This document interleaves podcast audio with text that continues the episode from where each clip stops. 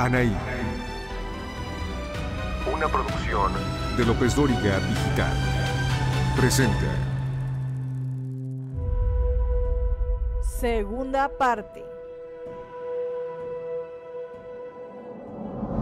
Hicimos la escena, me lo gané y fui mi Colucci.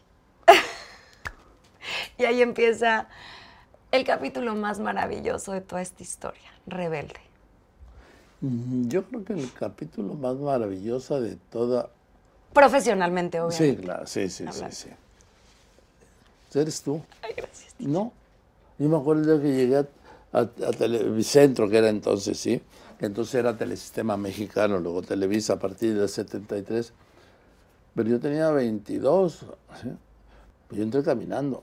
Te llevaron cargando, tenías dos. Yo sé. Y yo creo que nadie lo puede entender.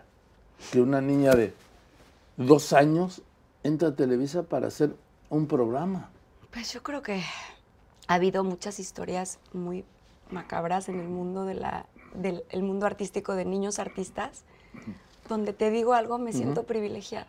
¿Por qué? Porque hoy soy una mujer con una familia muy linda. Porque soy una mujer que nunca caí en drogas, que nunca caí en adicciones, que podrán de mí decir lo que sea. Que sí, tuve un problema alimenticio, pero nunca, nunca me desvié en el camino. Y eso sí lo puedo decir con la frente en alto. Nunca me fui por donde no era. Y de mí en Televisa decían que era ¿Qué? eh, eh, ¿cómo lo diré para no decir esta No, dilo, dilo, dilo. Groserita. Este. Este. Pedante. No sé qué palabra usar. Arrogante. Eso. Pero nunca otra cosa. Y eso, la verdad es que creo que ahí sí lo digo con mucho orgullo. Porque conocemos historias de niños artistas horribles. Niños de las producto de la explotación. Diga aquí que tú lo. Yo no. Yo no. Yo no. Y yo hoy le dije al teacher, porque también quiero que lo sepan, el teacher para mí es familia. Yo a este señor lo respeto, lo admiro, pero más allá de todo eso lo quiero con mi corazón entero a él y a su familia. Y su hija es mi hermana, porque así lo decidimos, porque así nos escogimos.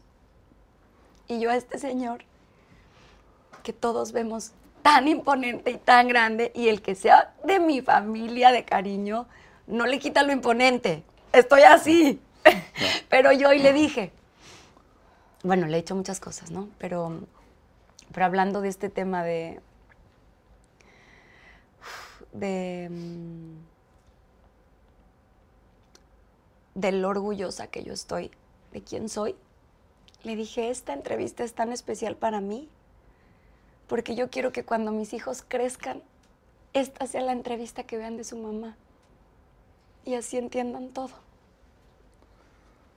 Mira, gracias por mí, pero hoy yo tengo muy claro que en las entrevistas el, perso- el personaje es el entrevistado. Y en este caso, para mí es muy difícil entrevistarte. ¿Sabes por qué? Porque mis entrevistas son profesionales sin tomar en cuenta afectos. Y hoy estoy luchando porque en esta entrevista no surja el cariño que te tengo. Hay una historia que podría haber sido un desastre tu vida. Un desastre. Que tú, igual quizá como yo, ya nos podrías haber muerto por lo que hemos vivido. ¿sí? Pero resulta que estamos vivos, Aquí estamos. estamos celebrando, ¿sí? Sí. Hoy tú y yo. Y estás contando algo que yo que te conozco y te quiero, y que no me pasaba ni por aquí. Ni por aquí. Es un privilegio. Yo nunca había hecho una entrevista como esta. ¿sí? Porque te decía, yo he entrevistado, Ay, ¿A quién no? Sí. Al mundo entero. pero nunca había tenido que controlar un afecto y un cariño en una entrevista. Porque estás hablando de sentimientos y mis entrevistas siempre son de hechos, ¿sí? Y resulta que hoy tú y yo estamos hablando gracias a la vida que hoy aquí estoy. Es un regalote. Anaí, yo creo que no te has dado cuenta bien a bien de lo que has logrado, de lo que has superado y de lo que vas a hacer. Porque, Porque ahí viene lo bonito. ¿sí? Te quiero mucho. No, no, no me digas eso porque entonces ya Pero es que sí. voy a cortar la entrevista porque entonces Pero es que yo te quiero mucho y yo te lo tengo que decir pues, yo Y te admiro. Yo también. profundamente. Yo creo que a lo mejor tú no te has dado cuenta bien a bien, Anaí, de lo que eres. No. No, porque veo que por momentos sufres. Claro, también es cierto, cuando uno se da cuenta bien a bien de lo que es, también por momentos uno sufre. Pero al final dice uno, pues que a toda madre. Sí, sí, digo. ¿No? Sí digo. ¿Cómo? Dilo. Sí, que a toda madre. Sí. Porque además te voy a decir algo. Aquí venimos a una parte bonita que también quiero contarles. Porque para mí Rebelde fue ese regalo de la vida. A ver, antes de llegar al Sí. regalo. ¿En qué momento surge este proyecto? ¿En qué momento dices tú, Fenómeno. en qué momento dices tú, yo s- y soy rebelde? Ok, ahí ¿Tenías te en algún momento la idea de lo que iba a No, hacer esta no. declaración de que tú eras rebelde? No, no, ahí te va. Ahí te va. Me gano el personaje, soy Mia Colucci, iniciamos las grabaciones. Sí se veía un proyectazo, ¿no? Ya desde el uniforme, el saco, Sí, no, no, decíamos, no. ¡guau! No, no, no, no, no. Pero novela, normal. A ver, nadie hubiera podido pensar, ni siquiera Pedro Damián. No, no. Nadie. O sea, me refiero a que se veía algo padre, algo que ilusionaba. Pero ¿cuántos proyectos padres habías sí, hecho? bueno, bueno, pero a mí me daba emoción. El uniforme, la corbata, tal. Volver a estar con Dulce María, que ya habíamos, crecimos casi juntas. Ella es dos años más chica que yo, pero siempre habíamos coincidido en ciertas cosas. Le tenía un cariño enorme, como se lo tengo hasta el día de hoy. Mi bebecita preciosa, que hoy estaba emocionada porque yo venía contigo. Este, conocía, obviamente, a Cristian, ¿no? Eh, a los demás no, pero ahí nos empezamos a conocer, tal, todo tal. Empieza la telenovela y de repente al mes, teacher, esto fue una cosa que fue ¡Boom! Y Yo lo entonces nos... recuerdo, yo lo ¿Te recuerdo. acuerdas? Y entonces nos dicen, vamos a hacer un grupo en la telenovela. ¿Cómo empieza la grabación de la telenovela? Empezamos a grabar en Televisa San Ángel, en el foro 3, foro 2 y 3, el 3. Sí. Y los lunes en Bosque Real, donde se suponía que era la Oye, escuela. que ni existía Bosque Real. No, era como la- el club. El club sí existía. ¿Sí? Y había muy poquitas todavía edificios y casas, ¿no? No había nada. Nada. Y ahí era el Elite Way School, que era como la escuela de ¿Ahí era el qué? Elite Way School. Ah. Así se llamaba la, la escuela dentro de Rebelde. No abuses de mi inglés. ¿sí? No, no, no, teacher, ya sé, ya sé que no, ya sé que no. Ya sé que no. Pero, why no un poquito. ¡Ah! Yo la tenía que repetir, yo la tenía que repetir. Bueno, el punto es que empezamos allá a grabar y al mismo tiempo está el proyecto de hacer el grupo con los protagonistas de la A telenovela. ver, primero la novela y luego el grupo, ¿o fue Fue al simultáneo? mismo tiempo. Eh, nos dice Pedro, eh, vamos a hacer el, grupo con los protagonistas de la telenovela. Éramos cuatro protagonistas, Dulce María, Alfonso Herrera, Christopher Uckerman y yo. Pero en Argentina lo hicieron con los cuatro protagonistas. Y aquí nos dice Pedro, estaría muy padre que aquí fuéramos seis para hacer nuestra propia versión del grupo Rebelde. Ya ve, ya ve luego cómo son los productores. Saludos, Pedro, sí. A ver, porque es un argumento que nada más por porque sí, ¿no? Estaría padre que en lugar de cuatro fuéramos seis. ¿Cuál es el argumento? Pues porque lo dijo el productor, ¿no? No, y para ser originales y no hacer, al- o sea, como que al 100% la copia del, Ah, bueno. del- producto argentino, Bien. ¿Y que habían tenido también mucho éxito, esa es ¿Y la realidad. entonces? Entonces, eh, al proyecto se suman del grupo Maite Perroni y Cristian Chávez. La gran Maite La gran Perroni, Maite Perroni que y amamos y adoramos, y hermosa en todos los sentidos, recién mamá, y que está, teacher, la tienes que ver cómo está ahorita de preciosa, hermosa. Ahora vamos a eso. Entonces empezamos a hacer, a grabar canciones para el grupo, a ¿Quién grabar nuestro las- primer disco. ¿Quién eligió las canciones? ¿Quién hizo Nue- las nuestras letras? canciones las escribía casi todas Carlos Lara eh, y los hermanos Ávila, ¿Y qué Armando y Emilio Ávila. ¿Y quién las musicalizaba y todo eso? Ellos, ellos mismos Ah, ¿sí? escribían y producían. El, el primer disco fue así y, y Pedro también escribía ciertas cosas. Total, hacemos el disco, empieza la novela. Empieza este fenómeno que nadie podía entender. Estamos hablando de... 2003. Bien. Eh, lanzamos la primera canción y soy rebelde y, Y soy ¡pum! Y soy rebelde, ¿ok? Todos ya estamos en contexto. Y entonces, bueno, pues arranca aquello y se vuelve loco todo. Y de pronto me dice Pedro y Carlos, oye, Ani, es que en el disco, que ya va a salir el disco, primero salió la canción Oye, Rebelde. Entonces había discos. Entonces había discos, exacto. Sí, claro. Me dicen, en el disco creemos que te falta una canción a ti solita. No hay una canción que sea tu corazón hablando, que sea para ti. Y entonces estamos escribiendo una canción que creemos que te puede gustar. ¿Quieres escuchar un cachito? Sí. Sálvame, Ah, sálvame. Así llega mi vida, sálvame. Imagínate lo que fue, teacher. O sea, esa canción, si yo les no, dijera lo que es para yo- mí. Yo creo que... el- no sé, a ver, esa canción es para ti lo que dice el título, ¿no? Sí. Puede ser, ¿no? Me, sí, me salvó. Me salvó. ¿Y saben por qué me salvó? Porque con esa canción llegué a tocar miles de corazones que estaban igual de rotos que el mío. Miles de corazones que al igual que yo necesitaban ese abrazo. Y hasta el día de hoy es una canción que sigue más viva que nunca. Tú tienes el corazón roto. Rotísimo, ¿Sí? rotísimo. ¿Todavía? Sí. ¿Pero por qué? Sí, fíjate, una te cuento, ver, teacher, no, que- Perdón, que- ¿por qué si tienes el... Eras una triunfadora. Te veíamos, ¿sí? Puras luces contigo. Y resultas que, resulta que tienes el corazón roto por dentro. seguía luchando con mis problemas alimenticios, mucho. De hecho, en Rebelde se nota, se nota, si ¿Qué tú nota? vuelves a ver la telenovela, que la han repetido muchas veces, tú te puedes dar cuenta que hay etapas en las que estaba bien, etapas en las que estaba mal. O sea, se nota, porque obviamente cuando tienes un problema alimenticio es un tema muy físico, muy, no, es- no está dentro como una depresión o algo que tú no te das cuenta físicamente cómo está la persona. Aquí es completamente visible. Y se nota, se nota en las diferentes temporadas de la telenovela. ¿Todavía tienes ese problema durante la... Durante la telenovela todavía tenía muy fuerte el problema, pero lo lograba controlar por momentos.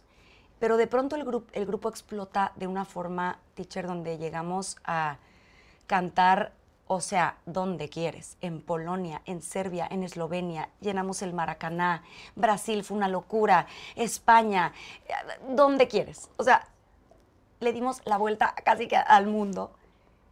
Y entonces las giras para mí eran muy duras porque todos estábamos luchando con nuestros, nuestras cosas. Cada uno traía ciertas cositas o sus, sus rollos y, y obviamente no quiero hablar de la vida de ninguno de mis compañeros, ¿no? Pero Hoy que somos hoy que adultos, somos adultos, he platicado con ellos mucho ahora que estamos tan unidos más que nunca. Y me decían el otro día, es que cuando fuimos a la entrevista de tal programa y te empezaron a molestar y te- me llevaron, me acuerdo, una torta y me decían, a ver, que se la coma. ¿Cómo? Sí, horrible. En una entrevista En te llevaron una torta para que te la Sí. comieras. Muy feo. ¿Sí? Mira, te voy a contar cómo estuvo. A ver. Porque además es un caballero y es una muy buena persona, Omar Chaparro, que le mando un abrazo enorme a él y a su esposa. Era el programa, eh, no me acuerdo, no era otro rollo, era Bueno, si no te el acuerdas- programa de Omar. Bueno, si no, no manches, acuerdas- no si- manches. Si, no te acuerdas, tiene un problema el programa. sí, pero No, bueno, también ya pasaron muchos años, ¿no? Pero eh, ahí fue. Y, y- y él dentro de un personaje que hacía y tal, pues hicieron esa broma muy fea. Es que no es broma. Pero ahí te va lo que fue más, más importante. ¿Qué? mis compañeros del grupo en ese momento, pues no hicieron nada. Lógicamente todos estábamos igual de, de chavos y de inexpertos y de inmaduros, tal. Y el otro día tuvieron un detalle tan lindo conmigo. Dulce y Maite me dijeron, es que si eso pasara hoy, nunca lo permitiríamos. Si eso pasara hoy, aquí estamos para ti y, y hoy somos mujeres valientes, fuertes, que pudimos con eso y más. y que ellas también estaban pasando por muchas cosas, no necesariamente mi problema, otros problemas, ¿no? O sea, en su vida. Pero en ese momento no sabíamos cómo, tal vez cómo, cómo reaccionar, teacher, es normal, todos estábamos muy chavos, y también Omar, que seguro tiene nuestra edad. Entonces, hace, hace algunos meses se hizo viral ese video. Se hizo viral un video donde en muchos programas me están, pero dando con todo. ¿Y sabes quién fue el único? Qué bueno que me lo dices porque yo no, lo he visto, ¿sí? el único que públicamente me dijo, Anaí, lo siento mucho, de verdad, fue Omar. Entonces le mando un abrazo enorme porque yo sé que para nada en esta carrera lo peor que puedes hacer es tomarte las cosas personales porque todos están lidiando con sus propios demonios, ¿no? Entonces, te lo juro, no lo tomo personal ni de él ni de nadie. Pero en el momento me dolía mucho, muchísimo. Y yo me reía y, y, y entonces mordía la torta. Ay, sí, qué chistoso. Pero por dentro estaba destrozada. Destrozada porque no tenían ni idea del daño que me estaban causando. Y lo que a ellos les parecía muy chistoso para el programa. Y esto ya fue en Rebelde, esto ya fue en RBD. Platicando con mis hermanos de vida, los RBDs, nos hemos confesado muchas cosas que en el momento no nos dijimos. A ver, dime. Y que hoy yo les digo, ¿se acuerdan cuando, no sé, terminando el Maracaná, todos quisieron ir a celebrar y yo me fui a mi cuarto porque todos pensaban, ay, Anaí está como de mala siempre, está enojada pues yo estaba en una crisis horrible, una crisis horrible de mi enfermedad y por eso no fui. Y todos, ¿qué? ¿Qué? O sea, y hoy se los cuento, 20 años después. Y hoy abrazamos nuestras almas más que nunca. Y hoy, por eso, decidimos, porque esto es una decisión nuestra, volver a estar juntos desde un corazón mucho más fuerte, desde un corazón sano y el llorar no quiere decir que no esté sano. El llorar es bonito, porque el llorar te recuerda que todo eso que pasaste, claro, duele recordarlo, no lo recuerdo diario, pero me hace el ser humano que soy hoy y me hace la mujer fuerte y valiente que soy hoy. es un... Cuando ves que eres la mujer valiente que eres, y fuerte, ¿sí? Agrego yo. Qué tormento, ¿no? Qué difícil. Había momentos duros. Pero también había otros hermosos. Los conciertos, la gente, el amor. Sí, sí, de acuerdo, sí. Pero yo he hablado con algunos personajes como tú. A ver, cuando se apaga la luz del espectáculo, se Durísimo. se apaga el ánimo, ¿eh? Durísimo. Se apaga, vamos, te apagas. Sí. Por eso es que yo decido, que ahí vamos al otro capítulo, termina, termina Rebelde, termina RBD. ¿Qué año? 2008. Termina RBD porque literalmente muy fácil. Terminó el contrato que todos teníamos firmado y todos decidimos que era el momento ya de, terminarlo. A mí en su momento lo que me dolió es que no tuvimos un final como lo merecíamos, una despedida como lo merecíamos. Nuestro último concierto fue en Madrid, no nos despedimos en México, y a mí eso me, dolió profesionalmente. Dije, híjole, hubiéramos tenido un final, wow, ¿no? O sea. El Estadio Azteca, la Plaza México. Pero el universo volvió a hablar y ahora vamos. entonces termina, teacher. Y entonces yo, en mi cabeza, digo, necesito parar. Necesito parar y sanar por primera vez en mi vida.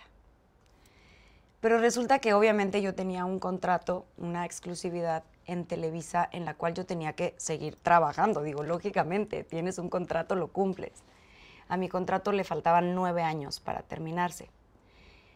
Y me empiezan a ofrecer personajes lógicamente, y lo entiendo, yo no estoy peleada con eso para nada y se los agradezco en el fondo de mi corazón que pensaban en mí y que me, y que me tomaban en cuenta para eh, protagonista.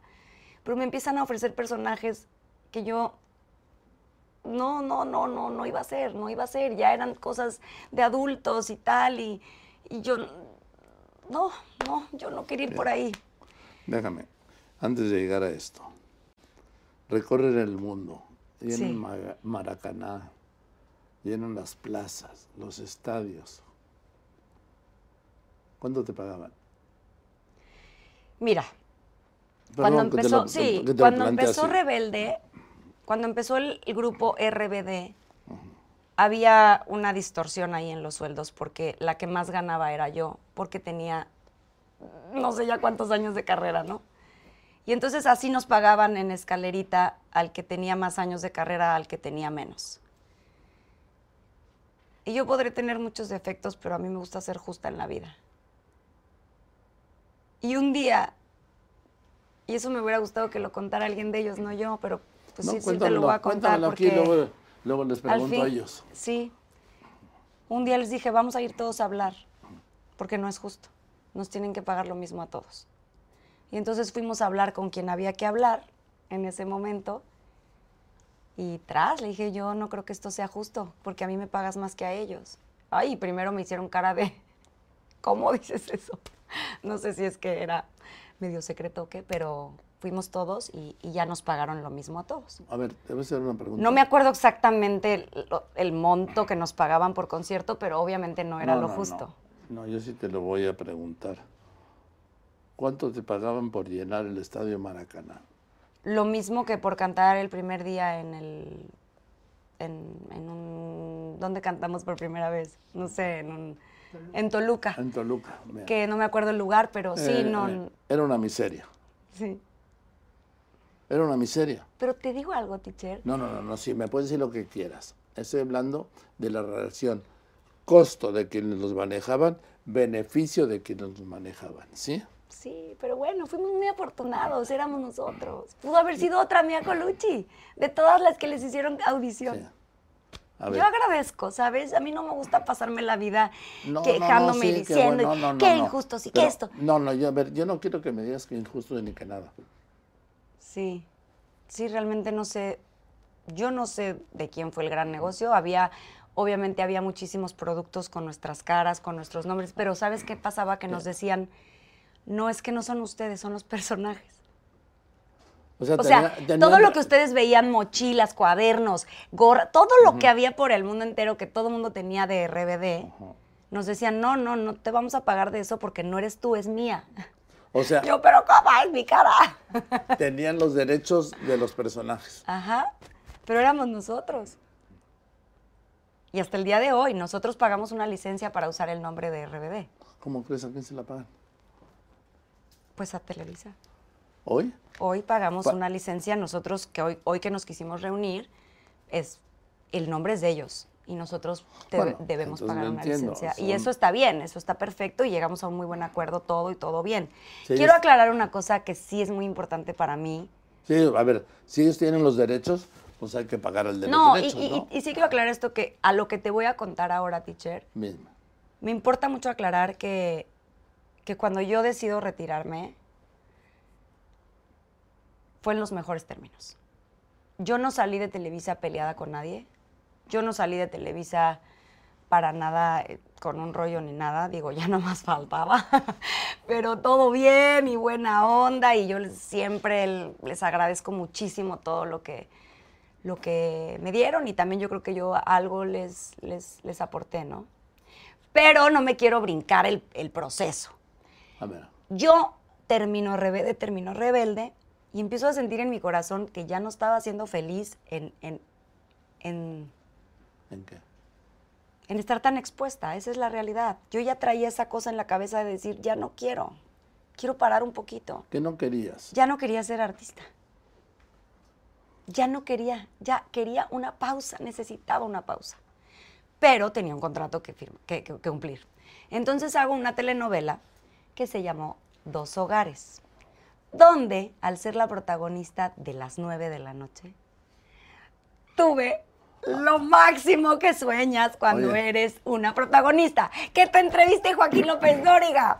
Y me dijeron, cuando me dijeron, ¡ay, yo qué! ¿Vas a ir con el teacher? ¿Yo qué? No, no, ¿cómo? O sea, te lo juro, de- no se me olvida. Ibas antes del noticiero. No, es que no se me olvida esa emoción cuando a mí me dijeron que iba a ir al noticiero. Fue como, yo, o sea, ¿cómo es posible? No, ¿cómo yo? Porque una vez más, no creía que yo era suficiente, ¿sabes? O sea, no creía que yo... No, no creía. Entonces, Oye. cuando me dijeron que tú habías dicho que sí, porque yo sé que nadie pisaba ese foro, obviamente, sin que... Uf, para mí, tú no sabes lo que fue Oye, eso. ¿La quieres ver? ¡Uf, me muero! ¿Eh? Vamos a ver. La verdad que le doy las gracias esta noche a Anaí que haya aceptado venir a, a este estudio. Anaí, ¿cómo estás? Muy bien, teacher, gracias por invitarme. Hola a todos. ¿Qué tal se siente aquí? ¿Bien? Se siente, impone mucho aquí, ¿eh? Mucho, mucho estrés y todo, pero, pero bueno. Vengo a darles buenas noticias un ratito. Adelante, hay una novela nueva. Sí, hay una telenovela nueva, se llama Dos Hogares. Iniciamos este lunes a las 9 de la noche y pues esperamos que todos nos acompañen y nos vean porque la verdad que estoy segura que les va a gustar. Mucho, mucho. ¿Te costó mucho trabajo llegar a este horario? Pues la verdad ha sido una, una aventura, ha sido algo increíble para mí, es un reto en mi carrera. Yo después de Rebelde, eh, que bueno, después de RBD y todo esto, que dimos la vuelta a todo el mundo, me he dedicado a mi música y ahora regreso con mi primer protagónico en horario estelar a las 9 de la noche. Estoy muy contenta y muy agradecida con el señor Emilio La Rosa por, por esta oportunidad y por esta producción que va a estar increíble. A ver, pasas de ser una niña, actriz de tres años, ¿sí? Sí. Luego una adolescente Luego sí, fui creciendo y creciendo y y ahora ya mujer. Pues ahora ya, ya estoy, ya estoy más grandecita. Estás igualita. ¡Ay, Dios te oiga! No han pasado, ¿cómo han pasado los años? Es- Esta es una de mis canciones favoritas. Ay, y Dios le dije mío, a mi esposa que el día que cumplamos aniversario vamos a bailar esa. Ay, Como han pasado los años, Adrián, te amo, Adrián. han pasado la vida. ¿sí? Ya que estamos Así junto a es. junto, como dos enamorados, como la Como primera, la primera vez. vez. ¿Sí? Es hermosa. Sí. A ver. Y entonces aparece Manuel en tu vida. Hijo. ¡Ay, venimos a lo mero bueno! Y aparece. Ahí te va. A ver, no, espérame. A ver, no, no, Es que eh, tantito antes nos falta una cosa. Dime. Empieza la telenovela Sí. y hubo muchos conflictos internos. Porque yo no quería. Y, Sí. y sí, ahorita yo también hay que reconocer cuando uno no hace las cosas tan bien. sí. Pobre Emilio La Rosa, lo puse a sufrir como nunca. El querido Emilio. El querido Emilio La Rosa, te quiero, te adoro y te pido Pero- de todo corazón una disculpa. Pues porque la protagonista, Sí. a veces había unas escenas donde aparece en la sábana. Y yo, ¿qué? No, pero ni loca que en la sábana, en el sillón sentada. Oye, pero eres la protagonista, tienes que. Pues yo, no, y no, y no, y no. Y entonces les paraba el foro tres horas, ya estaban hartos de Ah, mí no, todos. estábamos en plan diva ahí también. No, porque yo No, decía, sí. no me meto ahí, no me meto. Claro, la super regué, les pido una disculpa, pero yo no quería, yo dije, no, no, no me voy a meter a ninguna sábana. Me vale. Y sí, la verdad, hoy lo reconozco, lo mejor era que no hubiera sido yo la protagonista, sino una verdadera Bueno, actriz pero- que lo hubiera hecho Bueno, bien. Pero eso- a ver. Pero, ya lo hice, ya la regué. ya ni modo. Pero sí lo tengo que reconocer. Finalmente, cuando en las novelas o en las películas, perdón, mi expresión, sí, pasan esas cosas, pues es una actuación. Claro. Lo que pasa es que lo que estamos fuera, decimos, a ver, es- a ver, que te lo explique tu novio o tu mujer, Exacto. sí, a ver, que te lo expliquen, digo, que, que solo estaban actuando, Pero es que ¿no? ahí te va. Como que ¿Qué? muy mal de mi parte, pero pues, yo venía de ser Mia Colucci, ¿no? Obviamente ya no podía ser Mia Colucci toda la vida, lo entiendo. Pero fíjate que Pero me negaba, me negaba a ser la, la, la, la que ya pasara. No, no, no, me negaba O sea, escenas de cama, Nunca, nunca. Y yo me, pero, o sea, Además unos pleitos, no bajaba el haber- productor. No puede haber novelas sin una Imagínate a las nueve de la noche. Cama. Sí, sí. Lógicamente entiendo y hoy reconozco y les pido una enorme disculpa que pues claro que no estuvo bien, no, no estuvo bien. Pero bueno, a la mitad de la telenovela más o menos, que yo no era feliz haciendo la telenovela, ni tampoco ellos conmigo, porque pues todo chocaba, ¿no? Uno de mis mejores amigos de toda la vida me dice, oye, te voy a presentar un amigo mío. No te imagines al clásico político así. Es un amigo de nuestra edad, es un niño bien, es una gente normal, o sea. Pero te lo quiero presentar porque es un tipazo, es un cuate que desde muy chiquito empezó a trabajar tal, cual, cual, cual, cual. Y pues estaría padre.